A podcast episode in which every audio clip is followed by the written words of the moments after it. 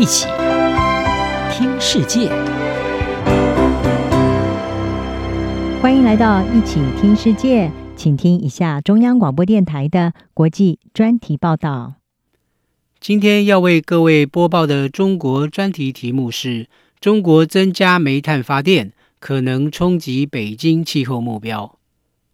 全球碳排放量最大的中国，为了共同对抗地球暖化带来的气候危机，中国国家主席习近平在二零二零年九月的联合国大会上承诺，将在二零三零年之前达到碳排放峰值，到二零六零年之前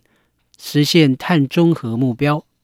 根据英国广播公司，中国历经十多年发展，已成为全球太阳能发电的领先国家。至于风电方面，中国风电装置容量到了二零二二年，也在全球连续十年排名第一，成为全球最大的风电装备制造基地。此外，中国也承诺在二零三零年之前，将风电和太阳能装置容量提高到一千两百吉瓦。气候与能源智库 Amber。全球负责人琼斯也表示，除了风电和太阳能发电之外，中国在包括水利、核能、生质燃料等洁净电力的发电也创下纪录。再者，受到去年全球经济从 COVID-19 疫情大流行逐步复苏下，能源需求也跟着回温。根据 Amber 的数据，与2019年疫情爆发之前相比，二零二一年，全球能源需求量增加最多的国家是中国，增长了百分之十三。不过，中国增加最多的供电量却是来自煤炭发电。至于中国为何去年的能源需求大幅增加，根据英国广播公司分析，主要是受到制造业与经济持续增长、民众生活电力需求扩大，加上国际能源价格走升。促使北京政府放宽先前对煤炭开发与火力发电的诸多限制，使得煤炭消费量大幅回升，几乎接近二零一三年的高峰值。但是，让北京当局增加燃煤发电的一个最重要原因，则是去年各地出现大规模缺电引发的能源危机。除了去年的缺电危机，近来，俄罗斯入侵乌克兰带来的地缘政治不确定等因素，进一步强化北京将能源发展重点转向如何维护能源安全。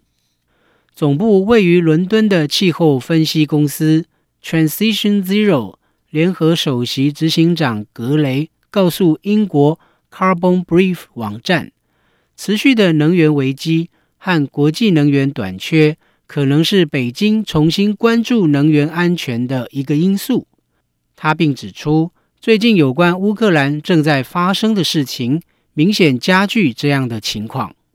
俄国目前是中国第二大煤炭供应国，为了持续取得俄国的能源供应，中国无视国际社会针对俄国入侵乌克兰实施的严厉制裁，仍进口俄国能源商品。根据美国之音。引述彭博社四月七号的报道，用人民币支付的俄国煤炭和石油开始源源不断地运往中国，并且预计第一批煤炭将于四月运抵中国。然而，中国为了能源安全而扩大燃煤发电，却增加温室气体的排放量，与北京对全球气候的承诺背道而驰。对此，联合国气候变迁专门委员会于四月初公布的最新评估报告，呼吁中国必须加快朝洁净和低碳能源的方向转变，并建议全球到二零五零年之前，将煤炭消费量减少百分之六十五到百分之九十五，以及进一步削减石油和天然气的使用量。澳洲国立大学克劳福公共政策学院教授乔佐表示，